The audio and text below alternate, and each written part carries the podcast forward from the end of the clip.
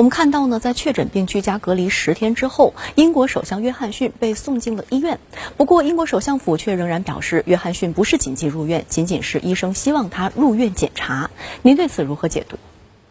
我认为约翰逊的病情应该不像英国首相府所描述的那样轻松，而是发展到了比较严重的地步。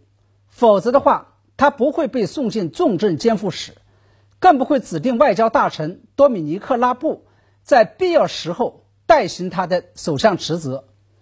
要知道，除非到了万不得已，约翰逊是不会躺进重症监护室的。在这里啊，我也真诚的祝愿约翰逊首相能够早日战胜病魔，恢复健康。而英国这一首相约翰逊的中招与病重的代价，再度向我们证明了三个残酷的现实：其一是，在病毒面前人人平等，无论你是什么种族。无论你是王子还是平民，只要你对病毒心存傲慢与倾覆，病毒就有可能会找上你的门。第二，截止目前为止，人类并没有找到有效的治疗新冠病毒的特效药，甚至也没有找到什么可靠的治疗方法。否则，英国首相约翰逊的疾病不会由轻症被拖成重症。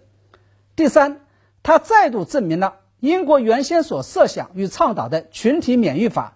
是一个极其危险的游戏，谁要是胆敢做这样一个试验，就是在拿自己以及民众的健康与生命安全在开玩笑。